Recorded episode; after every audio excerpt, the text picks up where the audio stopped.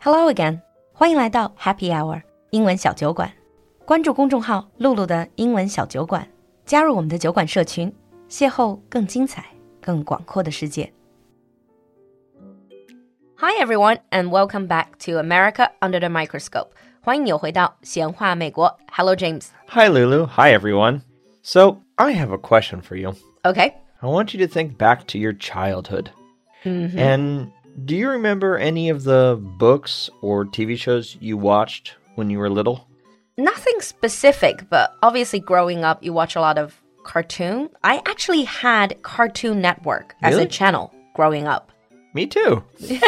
But then again, my parents quite strictly limited when I could watch that.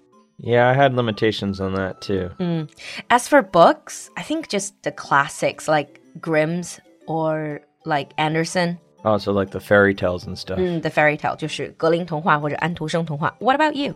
We're going to actually talk about some things that I read or watched growing up as a kid in today's episode. Mm, so some of the classics. Yeah, so we're going to be talking about some very classic children's authors and TV programs that almost all Americans know. So they're like household names. Very much household names. Let's start with books then. Sounds good. So, if we're going to start with books, we're going to need to start with probably the most famous children author in the United States.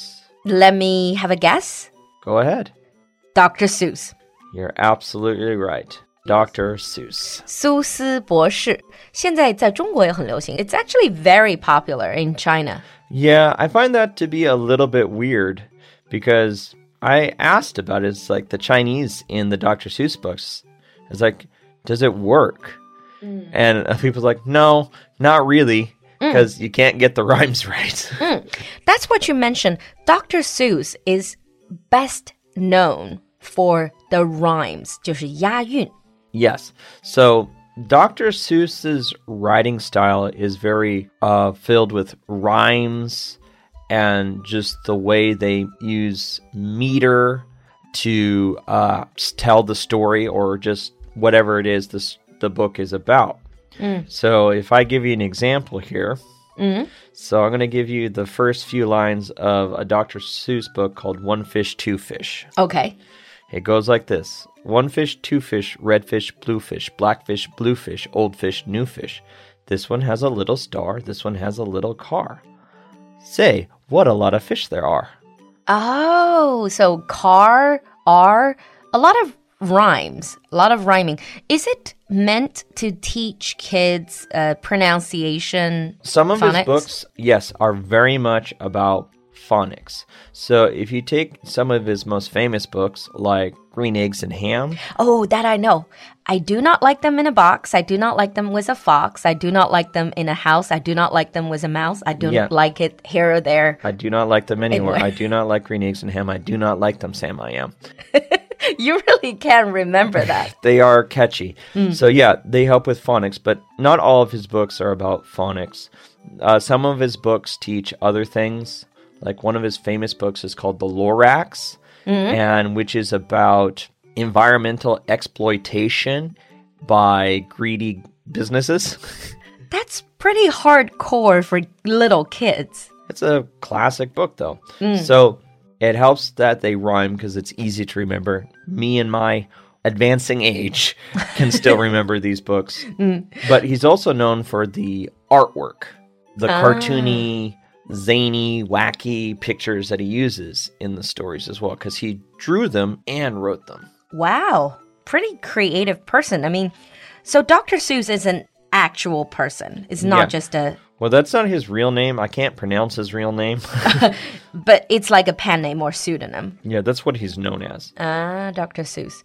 A lot of the stories seem quite nonsensical. There's like nonsense, but it just rhymes. Is yeah the, most of the stories are complete nonsense but it's about the rhyming which helps the children remember actually I would recommend when students were ask me, when other learners ask me, so how do they improve their pronunciation, their intonation? I would just say, you know, go listen to Dr. Seuss and repeat after it. It does help. i've made my students read dr seuss books in class they thought it was torture because it can be really hard.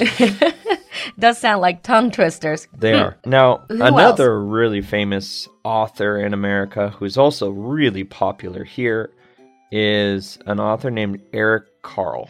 Mm, I can't say that I'm really familiar with that name. Well, our audience members probably are familiar with his most famous book, The Very Hungry Caterpillar. The Very Hungry Caterpillar. I think I've seen the name or the book cover.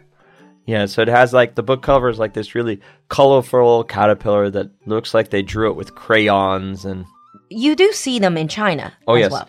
Uh, most of his books have been translated into Chinese because these books are fairly simple and easy to translate Mm-hmm. because they're going to be things like the very hungry caterpillars. Like on Monday, he ate through an apple, but he was still hungry. I mean, that's a very easy sentence to translate, So it's just like one sentence a page. basically. But his books are not really known for the rhymes; they're more known for the artwork Mm-hmm.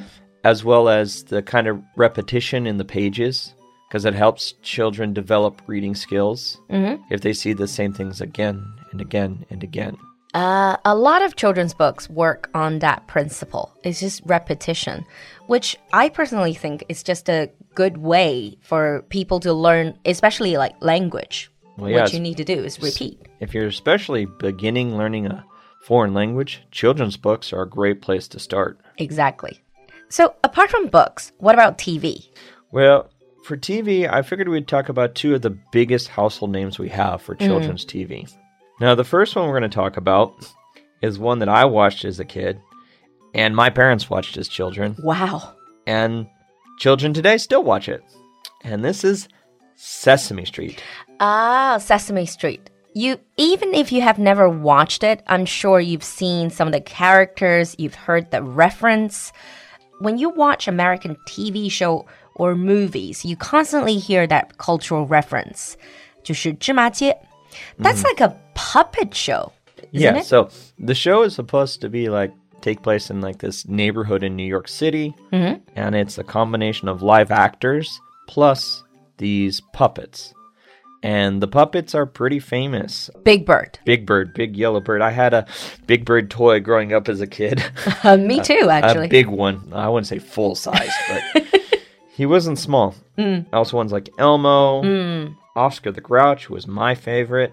He's a cranky green monster who lives in a garbage can. Ah, yes, I had that as well. Cookie Monster. And there's a there was a vampire. Ah, the Count, who taught children how to count one, two, three. Ha ha ha. But all these characters basically the aim is still somewhat educational. Right. They are all there to educate. So they kind of act as the children, whereas the adult actors usually act as the parents in the situation to teach these skills. So, yeah, it taught things like words, letters, numbers that are pretty common for children's shows, but it also taught social situations. In fact, they had episodes that actually dealt with death. Wow. That's how did that come up? Well, since this is a very long running show, it's been on since 1969. Actors have changed, and some of the actors have unfortunately died. Ah. So they just wrote that into the program itself by making the character also died. And the show just dealt with how to deal with the sadness and when a person, a family member, or friend dies But from a kid's from a perspective. kid's point of view. Yes. Ah. That's very good because I mean in China the whole at death education is um, because you know, traditionally we don't like talking about death. So that's one thing to break it to children that would be very helpful. Yeah. What else? You said there are two. I There know is two. Sesame Street. The other one is a show called Mr. Rogers' Neighborhood. Mr. Rogers, so Yeah. that's a person. Mr. Rogers was the host of the show, and to Americans, Mr. Rogers is the nice person. He's like the standard of being nice.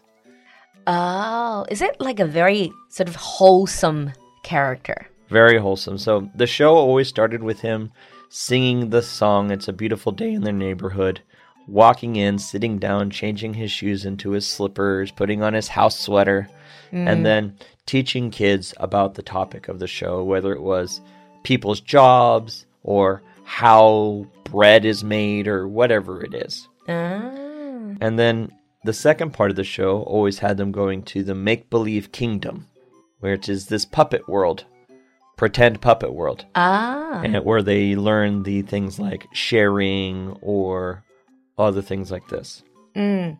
So basically, it's human presenter, but he used puppets to In present. part of the show. Yeah, he'll use puppets in part of the show. Mm. Now, they've actually made a movie of him recently. I don't remember the name. It stars Tom Hanks. Mm. It came out two years ago.